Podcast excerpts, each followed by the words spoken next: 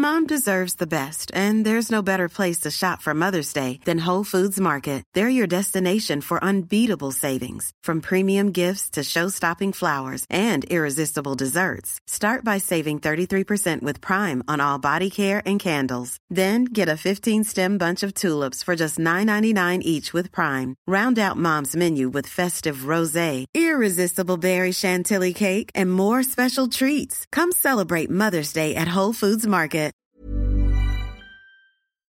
On n'est pas bien À la fraîche Minute Papillon. Bonjour, c'est Laetitia Béraud, bienvenue dans Minute Papillon, le flash de midi 20 du mardi 4 décembre. Gilets jaunes, le geste de l'exécutif.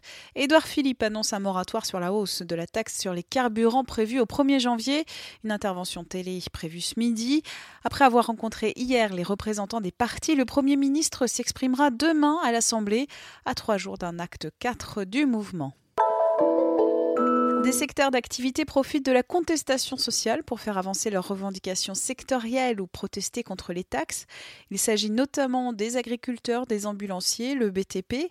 Des entrepreneurs du secteur des bâtiments travaux publics craignent la fin de la détaxation du gazole non routier pour leurs engins de chantier.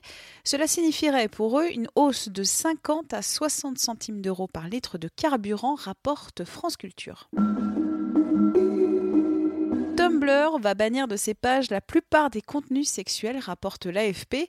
La raison, le mois dernier, son application a été retirée de l'App Store d'Apple pour avoir hébergé de la pornographie infantile.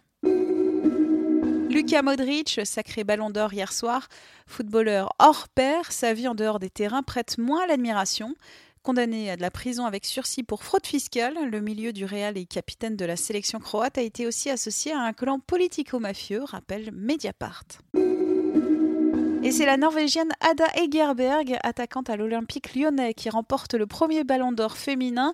Et bing, un commentaire sexiste de la part du DJ Martin Solveig lors de la remise de son prix. L'artiste s'est excusé.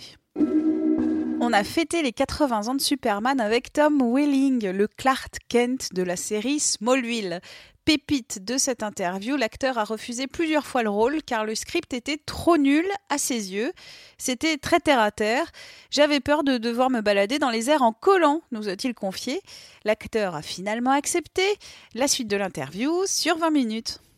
Minute Papillon, rendez-vous ce soir à 18h20 pour de nouvelles infos.